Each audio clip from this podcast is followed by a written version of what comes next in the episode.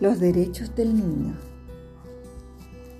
Los niños tienen derecho a la protección contra el abuso y la discriminación. No pueden ser discriminados solo por ser diferente a los demás.